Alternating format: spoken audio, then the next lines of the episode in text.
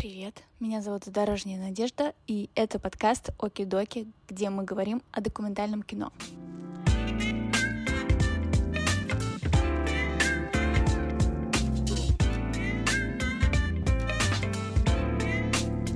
Режиссер — это тот человек, который не боится ответственности. Фильмы Юрия Дудя например. Да, это же фильмы. Каждый человек — это проводник в какую-то великую историю про самого себя. Человек имеет право на то, чтобы его не снимали в кино. Это может его ранить, он может упасть. Я не могу это снимать. Документальное кино — это работа над спасением человечества. Кадр 29, дубль 3, камера, мотор, начал.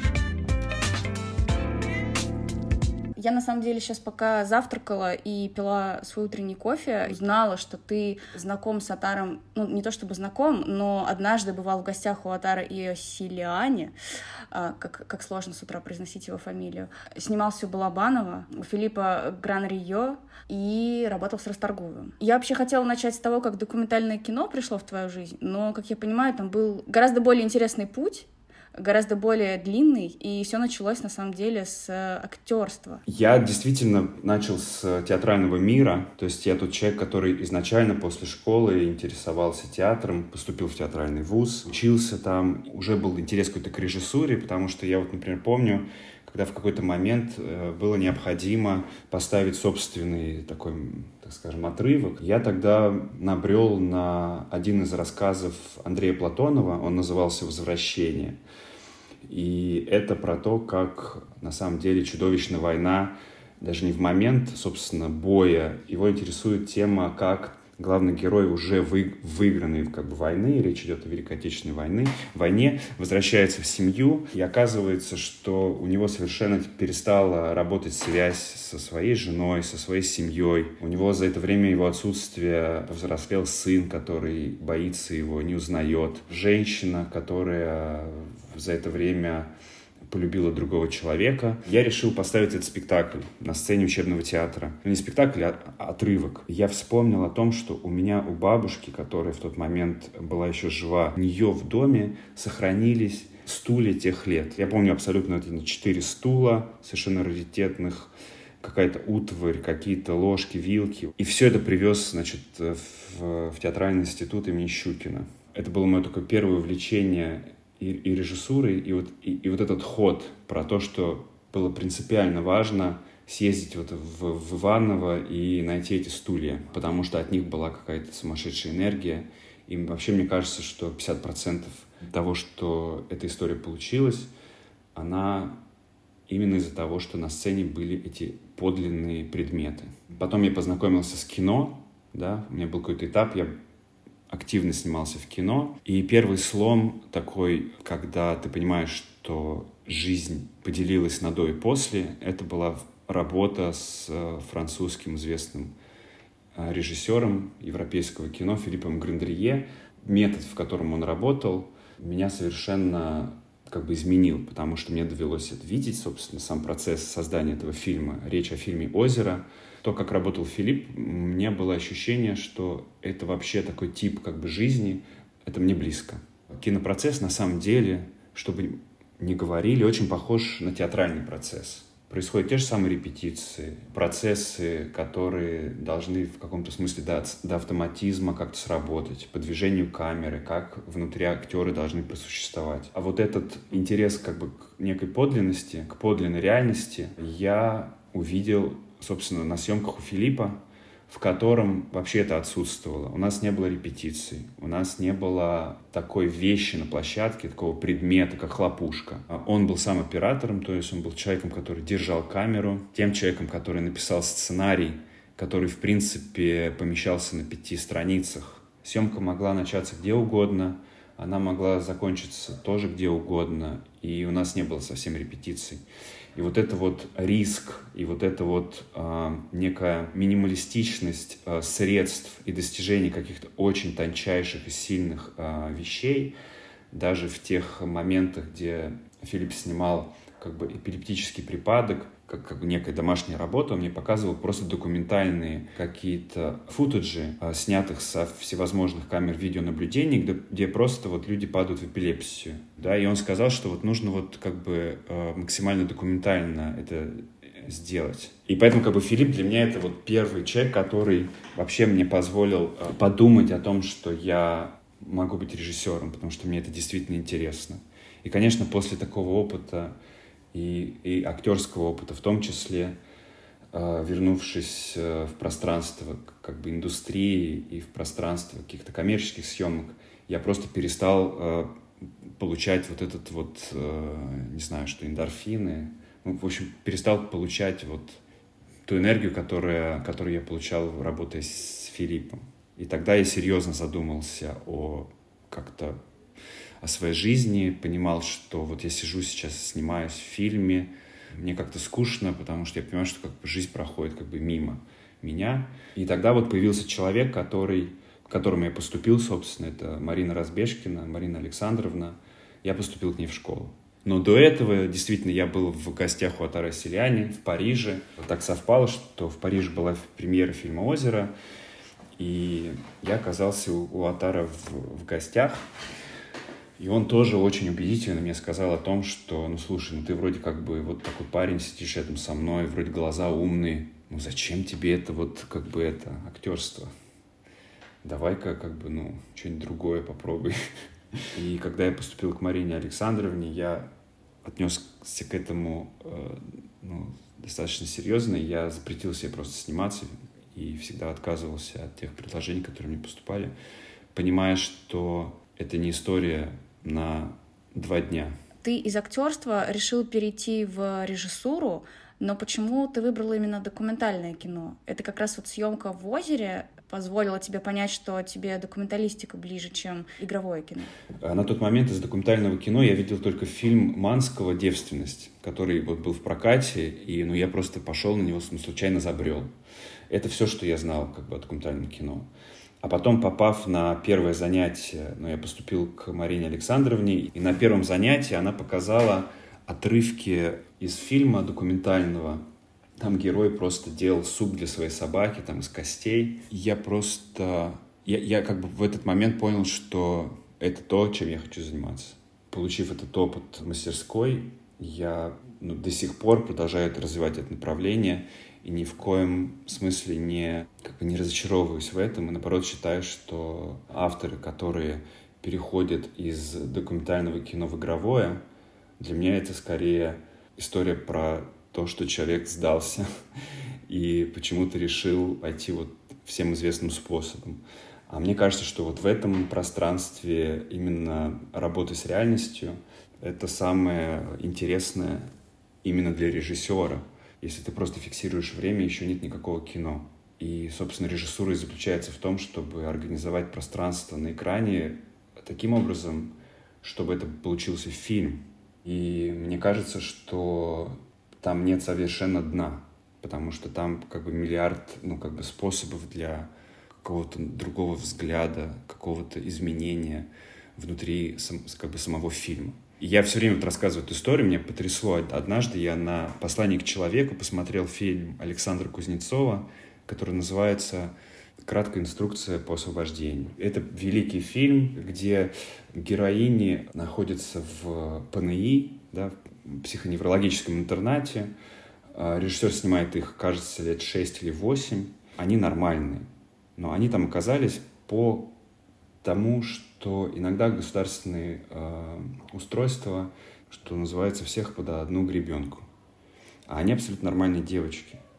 Но от них просто отказались родители. Но они оказались вот в очень э, таком э, страшном месте для вот, душевно больных людей. И режиссер снимает, как директоры этого ПНИ и эти девочки пытаются государству да, в суде доказать, что они нормальные, и они готовы нар- жить в нормальной как бы, обществе, ходить в магазин, там, не знаю, переходить дорогу на зеленый свет. Для этого они должны пройти ряд каких-то, так сказать, экзаменов, зачетов, чтобы другие, там, комиссия приняла это, что они нормальные. В общем, прекрасный фильм. Режиссер работает с пространством ПНИ. И когда я смотрел фильм, я как бы вспомнил про фильм Милоша Формана «Пролетая над одинокую кушать». И вот в этот момент я понял, ну, насколько же за 40 лет кинематограф изменился. И дальше я совершил как бы ошибку. С детства очень люблю фильм «Прилетает над одинокую кушать». Но когда я его стал пересматривать, я понял, что лучше бы я этого не делал. Потому что сейчас как бы вот режиссер снимает э, реальность, да, он снимает жизнь, он не просто ее фиксирует, он ее как бы художественно как бы выражает, потому что он визуально очень интересно к этому подходит. Есть сюжет, где есть герой, есть перипетии, есть пространство. То есть там никто как бы не притворяется, никто ничего не изображает. И это, ну, это, очень, это очень сильно. Вот. Я подумал, что действительно это такой как бы яркий пример того, как кинематограф меняется и как он становится, э, какая у него есть большая потребность работать с жизнью. Ну и все, и с, и с этого момента я начал мыслить только так и снял фильм свой курсовой «Таня пятая», потом «Алехин», потом мы вместе делали э, фильм «Зима, уходи». И после этого произошла еще очень важная встреча в, мо в моей жизни. Это встреча с Александром Расторгуевым, конечно, с которым мы плотно работали где-то год, когда Александр приехал в Москву из Ростова. И вот этот период в целом я укрепился как режиссер э, в работе с ним, потому что те задачи, которые мы решали, они уже были не какого-то да, образовательного толка, а это была такая уже взрослая жизнь. Это была такая в каком-то смысле Расторгуевская школа, но без школы. Саша очень точно определил вообще значение режиссера, ну, вообще важность. Э, то есть режиссер — это тот человек, который не боится ответственности. То есть режиссер — это ответственность. Давай вернемся к обучению в школе Марины Александровны Разбежкиной. Расскажи, как это вообще было и что ты оттуда вынес, может быть, для себя самое главное, и как происходили съемки твоего первого фильма, Сейчас у меня что-то очень много вопросов. И насколько ты считаешь свой первый фильм удачным? Я, пожалуй, начну с последнего вопроса. Я вообще из тех, кто не стыдится своих фильмов. Они мне нравятся, ну, в том смысле, что нравится, то, что я вот в тот момент, когда я принимал решение ставить точку, да, то есть вот все, фильм смонтирован, он готов. Вот на тот момент я искренне верил и верю, что это меня удовлетворяет, в общем. И я не стал бы переснимать свой фильм и говорить о том, что там какие-то есть недочеты. Я, то есть, я их доводил до какого-то, в своем понимании, какого-то идеала, вот, поэтому я их не стыжусь. Конечно, очень многое я черпаю из э, того опыта, который я получил как студент в мастерской разбежки Наугарова. А именно акцент делать на практике, на то, что режиссер, он становится, собственно, режиссером в момент борьбы э, за кино, за свое. То есть он должен уметь его делать, а чтобы его уметь делать, его надо делать. То есть его надо снимать. И вот в мастерской Разбежкиной э, очень важный был упор на практику. Я помню, вот было первое занятие, у меня не было опыта съемок, я ничего не снимал до этого, даже не фотографировал.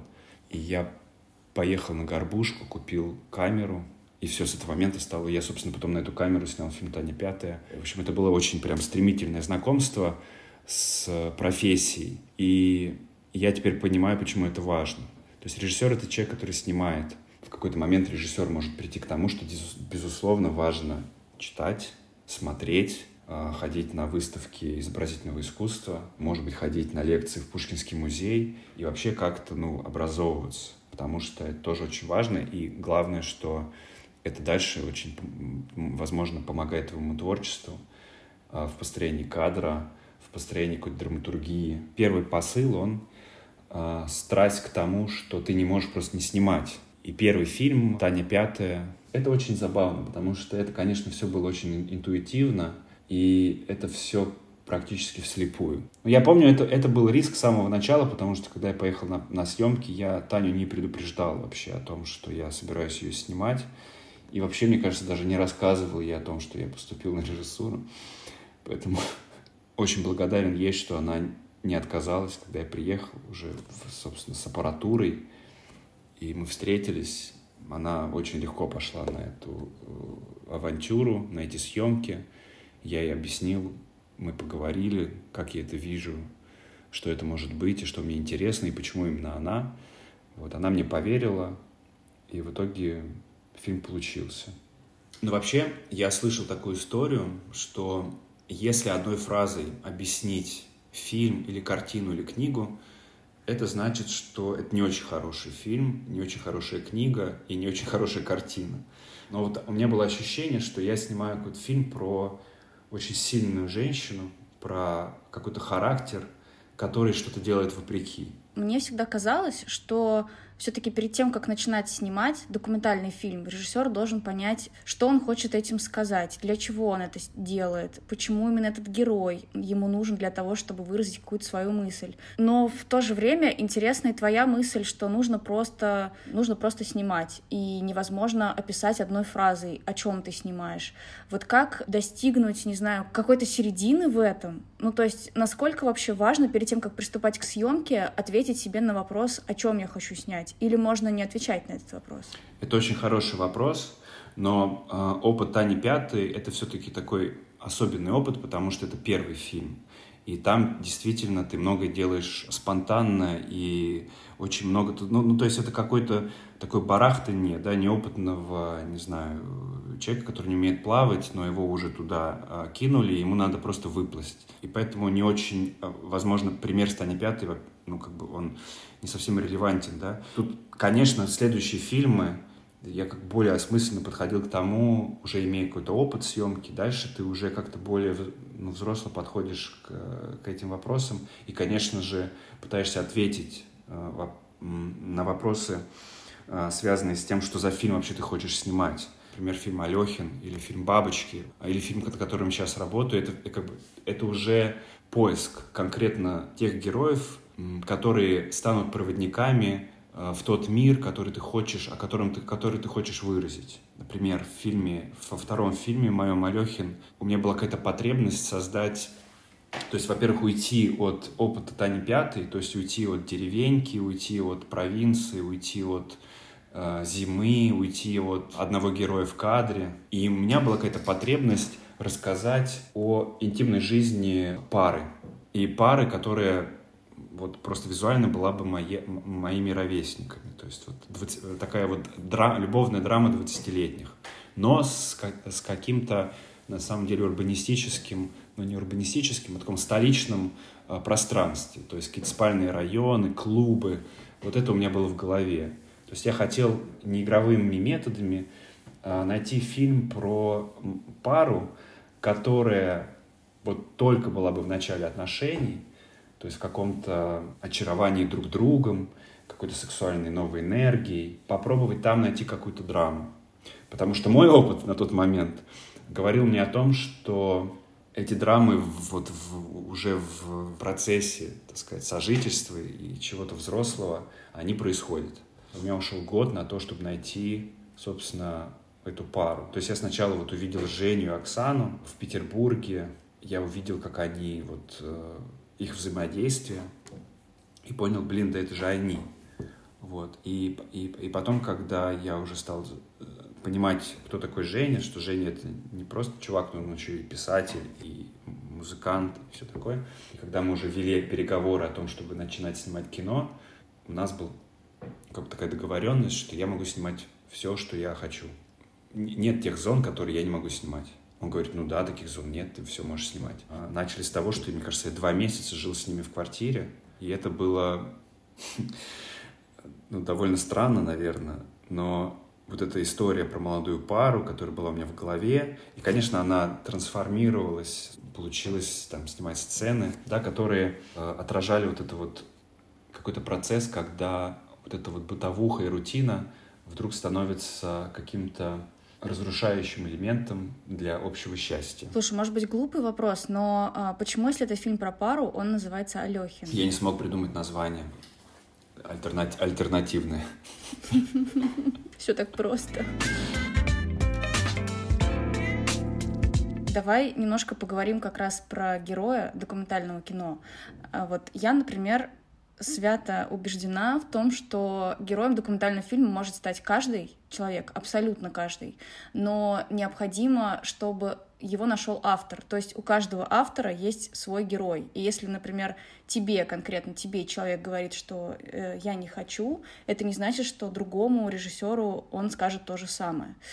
А как ты считаешь, вообще согласен ли ты с этим мнением и как найти своего героя? Я полностью согласен с этой точки зрения. Я тоже считаю, что каждый потенциальный герой фильма. Вот. И на самом деле также совпадает с тем, что Саша Расторгуев всегда цитировал Хайдегера, да, и он говорил о том, что вот Хайдегер э, считает, что каждый, каждый человек имеет про себя очень большую историю. Каждый человек — это проводник в какую-то великую историю про самого себя.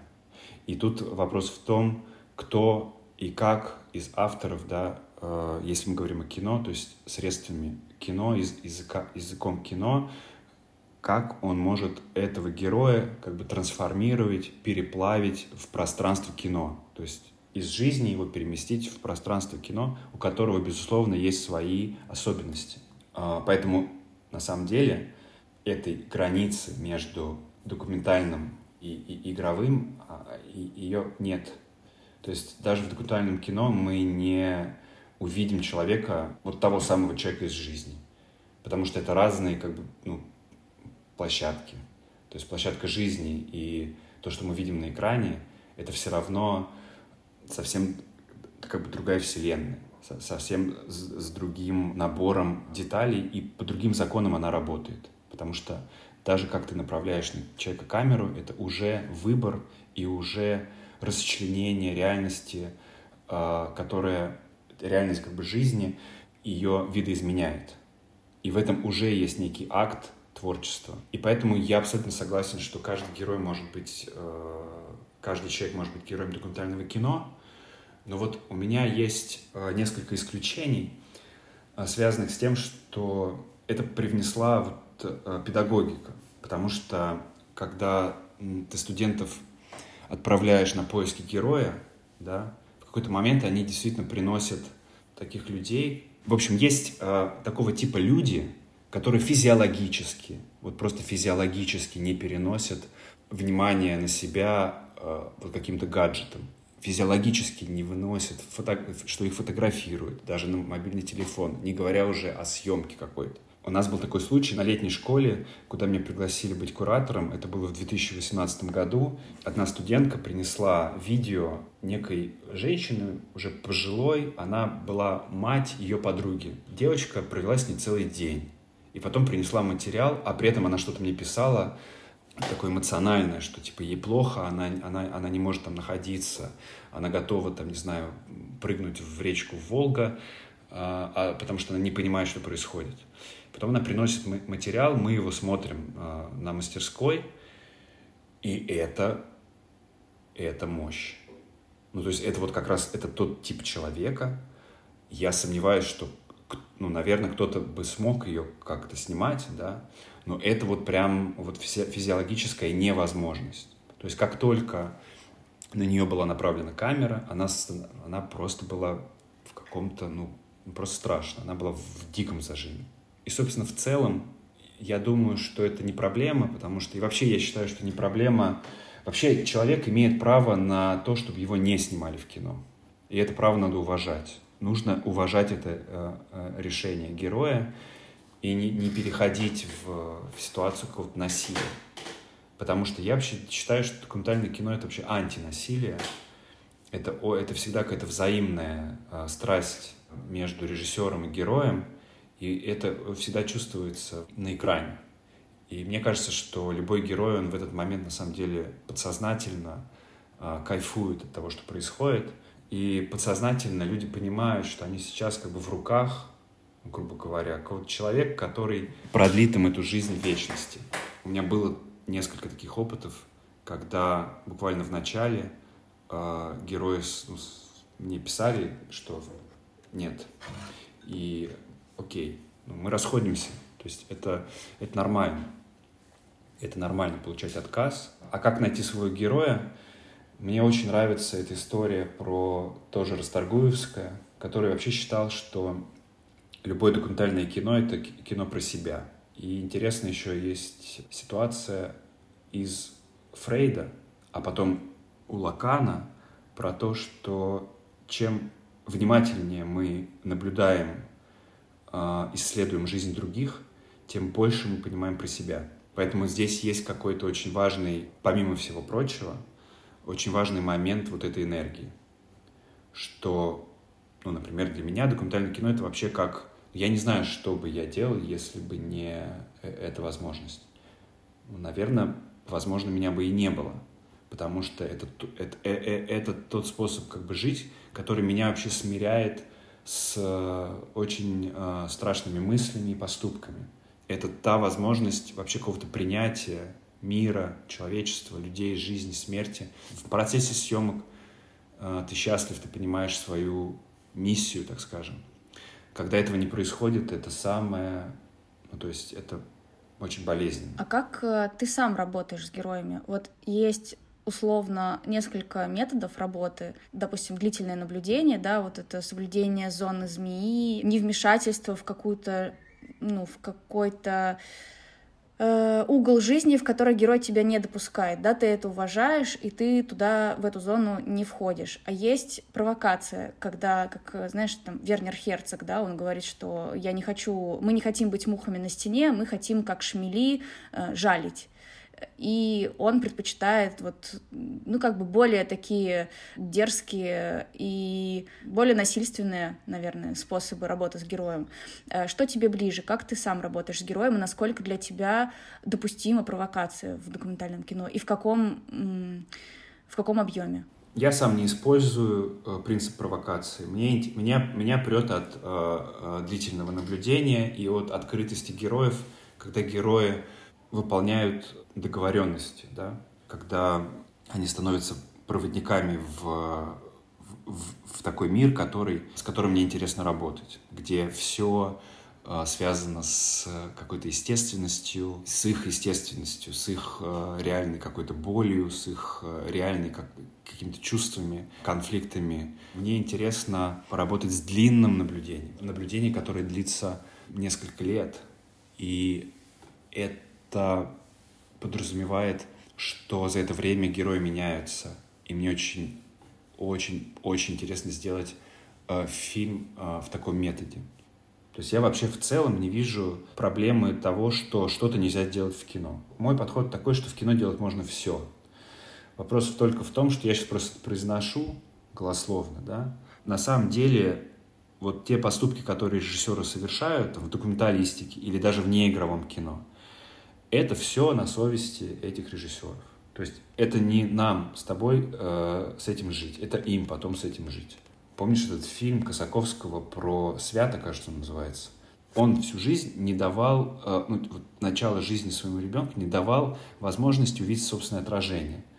То, то есть он убирал все зеркала из квартиры, да, э, чтобы снять фильм, где вот мальчик там, условно, пятилетнего возраста, до этого никогда не видя собственное изображение, вдруг видит собственное изображение. Там, по-моему, не пятилетнего, по-моему, в годик он его показал. Да, потому что на самом деле концепция рухнула, потому что у Косаковского несколько детей. С первым э, ребенком это не получилось, потому что кто-то из родственников все-таки из родственников показал э, зеркало. Опять же, можно так делать? Нельзя ли так? Вопрос открытый. Но смысл в том, что это авторское кино, да, и вот конкретный автор, Косаковский, э, так сделал. И так тоже можно. Почему нет? А что для тебя лично недопустимо в доке? Хм.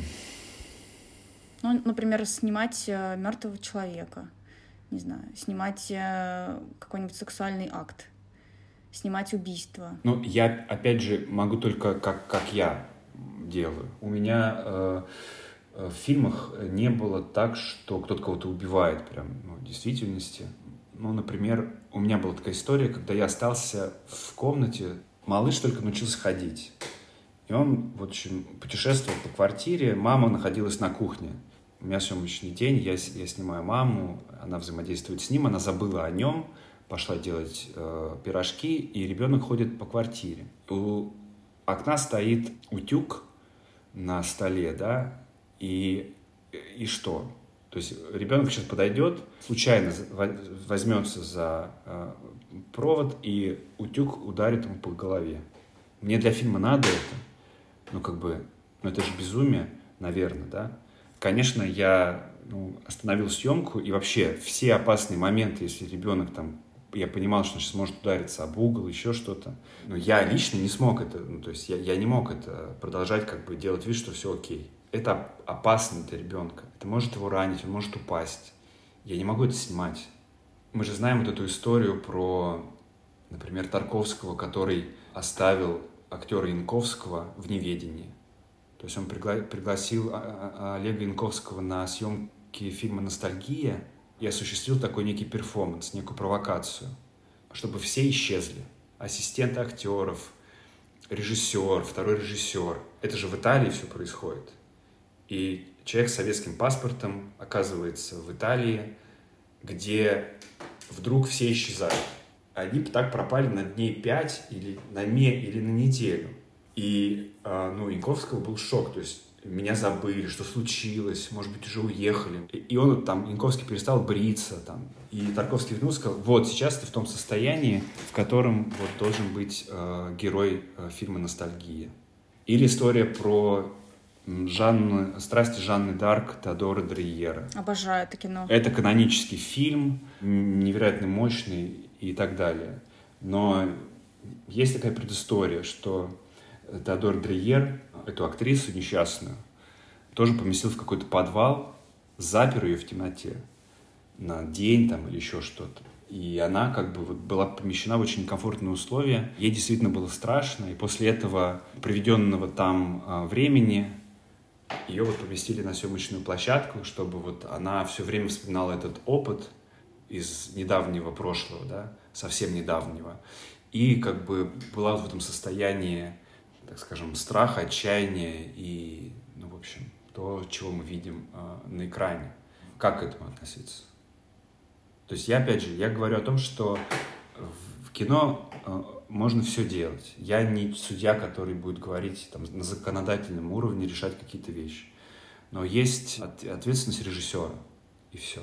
И ему с этим жить, не, не нам, ему. Просто, может быть, иногда нужно быть чуть смелее для того, чтобы что-то случилось, что могло бы повлиять на важность, э, не знаю, сюжетной линии в фильме.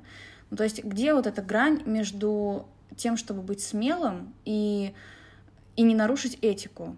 Тут такой момент, что в целом, вообще в целом искусство, оно само по себе не этично во всех своих проявлениях. Ничего этичного нет. Ни в романах Толстого, Достоевского, или в полотнах э, Пикассо «Девочка на шаре», например, да, что там античного. Э, просто в целом, мне кажется, что люди, которые по своему складу, да, творцы, да, они, наверное, не думают в этих категориях, да, иначе бы просто не было бы искусства. Потому что искусство — это всегда э, в некой провокации. Потому что даже если это не метод провокации, но сам, например, способ работы Э, с документальным материалом, он, например, для людей со стороны тоже ну, как бы провокативен. Да, сколько раз э, в, ко мне в кадр заходили охранники э, тор, э, торговых центров, какие-то просто незнакомые люди, которые очень возмущались тому, что вот сейчас происходит. А зачем вы вот здесь снимаете? Конечно, для многих людей вообще лучше бы все решалось в тише кабинетов, и, и вообще не было никакого момента, что что-то записывается. В данном случае я думаю, что нет смысла угождать этим людям, да. Это опять же а, мне вспоминается этот случай с фильмом Расторгуева «Дикий-дикий пляж. Жар нежных», когда на фестивале в Амстердаме тоже вот какая-то женщина была борец за этику, она спрашивала его, Александр, ну а что вы испытывали, когда вот вы снимали «Страдания верблюда», страшная э, сцена, где вер, верблюд э, значит, исходит значит, зеленой слюной, э, ревет, и все это понятно, что в каких-то просто диких условиях происходит. Он привязан к какому-то кусту, он бьется, да, а, а, а, и какими-то подручными средствами этот чувак без гигиены делает эту операцию. Это очень такая, ну, такая жесткая сцена. Расаргуев ответил так, что я чувствовал, что снимаю классную сцену для фильма. Это выбор. Я так себе представляю, что если бы, допустим, у Саши в этот момент была какая-то другая позиция по этому поводу, мы бы, возможно, не увидели этот фильм. его просто бы не было. Есть люди, которые работают над тем, чтобы такой ситуации больше не было, да. То есть что это? Это защита, там, права животных, там. Это не задача режиссера-документалиста. То есть, а как по-другому это показать?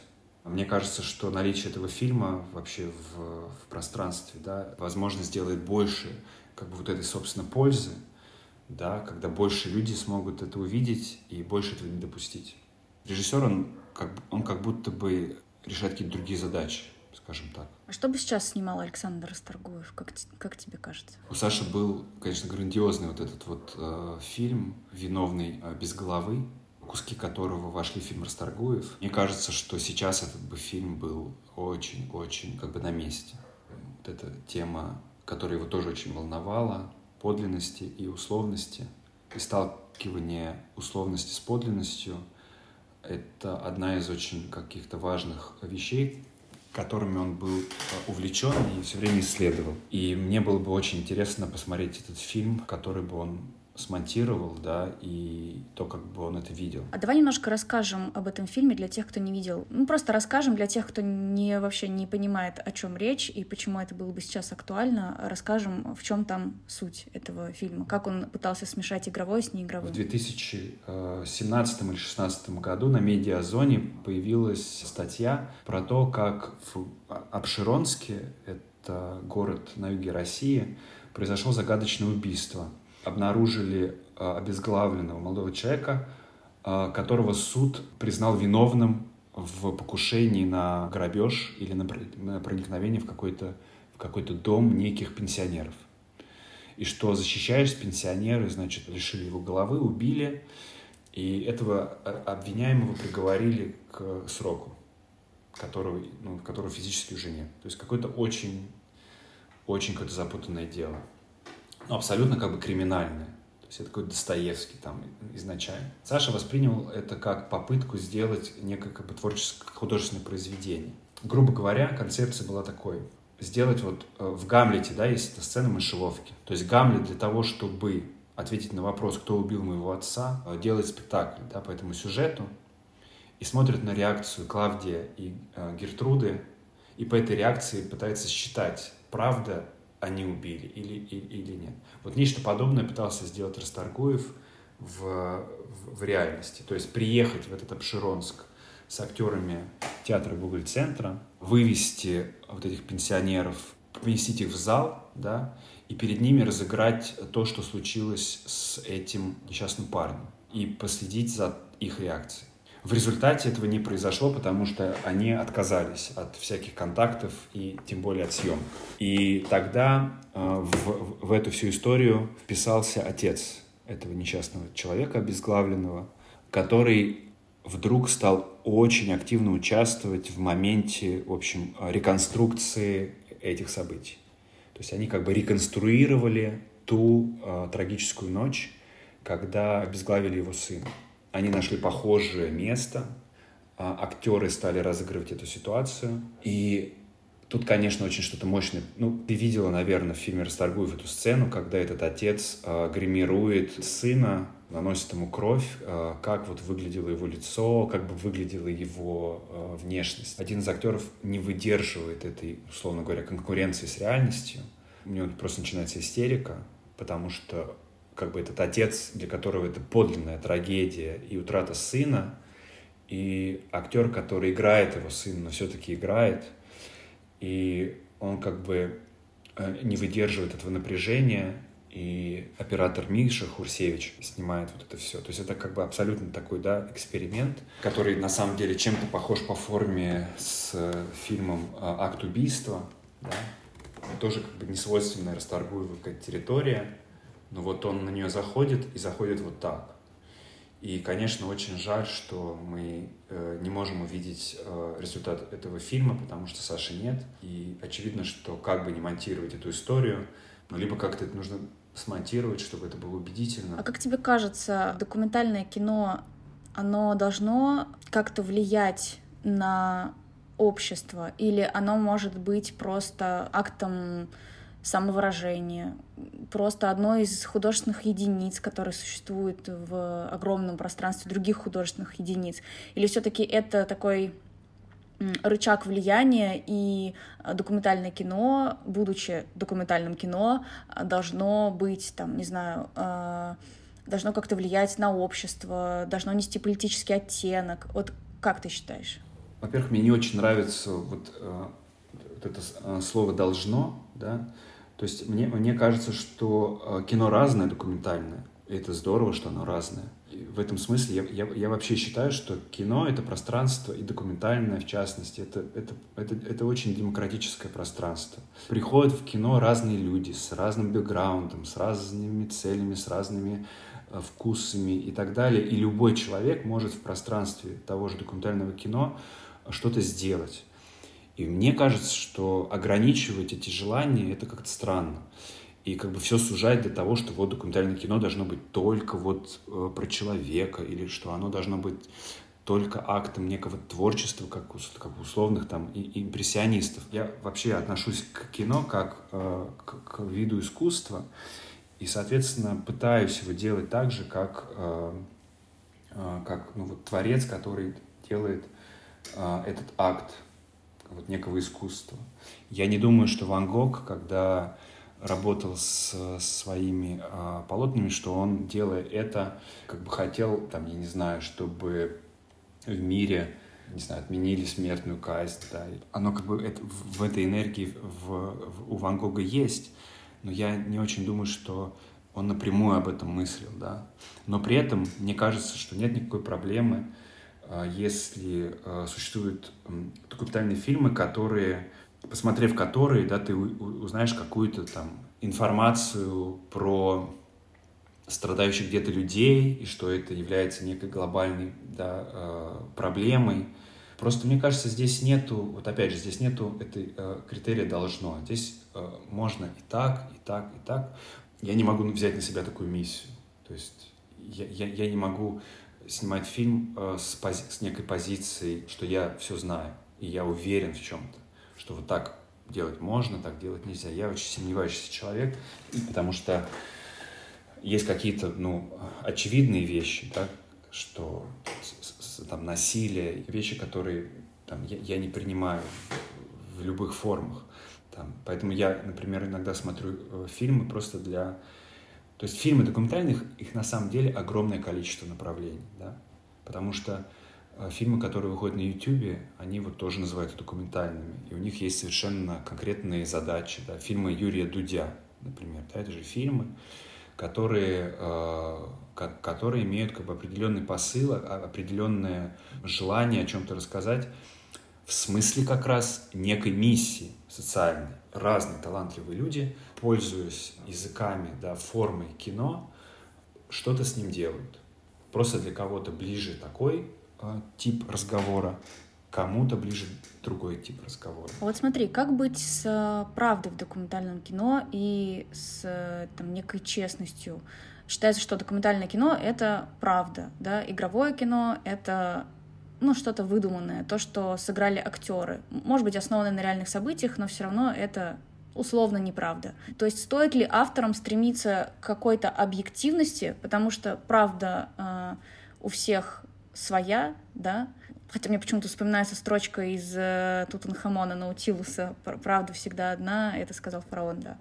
А, но, тем не менее, правда у всех своя, и как снять честное кино, если ты, например, не уверен в том, что ты прав, как вообще... Ну, то есть бывают люди, да, которые вот с четкой какой-то позицией э, жизненной, неважно, там, политической, не политической, и они сняли фильм, и они убеждены, что э, это нужно увидеть, это точно так и есть, и я хочу, чтобы об этом все знали. Но, допустим, есть часть людей, которые совершенно четко убеждена в обратном и считает, что это ну, не так, это неправда. Э, стоит ли документалисту стремиться к объективности в своих работах, или все-таки в первую очередь нужно быть честным перед самим собой? и нужно снимать такое как бы субъективное кино. Я, например, вообще не разделяю игровое кино на и, и документальное. Для меня это я бы очень хотел, чтобы мы в какой-то момент пришли к этому к этому пониманию, что это одно, как бы одно и то же. То есть мне интересно э, заниматься не игровым кино, работая с теми же инструментами, которые работает и игровое кино. то есть внутри которого всегда находится миф. То есть миф о герое. То есть герой, герой что, что-то с ним происходит. То есть что происходит с героиней фильма «Рассекая волны» Ларса фон Триера? Что происходит с э, Де Ниро в фильме «Таксист» Скорсезе? Что происходит с этой несчастной девочкой, со, девушкой со спичечной фабрики? Такого вида разбора э, неигрового кино очень бы хотелось слушать на дискуссиях после и на Q&A, да? Как бы, когда создан некий миф, некая мифология, которая, безусловно, э, по своему как бы содержанию является подлинной, да, вот, например, Таня Пятая. Я не просил ее делать вид, что она работает в такси. Она действительно работает в такси. Я действительно ее снимал в тот момент, когда у нее в квартире стояла елочка, что она там вот резала эти огурчики. Но я ее хотел вписать в пространство кино, как, ну, условно, как Ларс фон Триер хотел списать свою героиню в свой фильм «Рассекая волны». И тут вопрос а, по поводу правды. А правда, что эта Таня, да, она вот правдиво показана. Нет. Я, у меня не было задачи рассказать всю правду о ее жизни, потому что кино — это не территория, где вообще как бы уместно это слово. То есть есть некий художественный образ, есть некая художественная правда, которая определенным образом монтируется, определенным образом структурируется, и создается некий образ Тани, который живет на экране. И по большому счету мало общего имеет с той Таней, которая есть в реальности. Как сказал Александр Расторгуев, что документальное кино — это работа над спасением человечества. Не нужно его бояться, оно прекрасно. Мне кажется, это отличная фраза для того, чтобы завершить э, этот выпуск. Спасибо тебе огромное. Сейчас уже э, придет э, мой четырехлетка, поэтому я бы еще, конечно, говорила и говорила дальше. Пора переодеваться в маму и выполнять другие функции немножко. Мне, мне тоже сегодня это предстоит. Я тоже переоденусь в папу. Спасибо, это очень было интересно.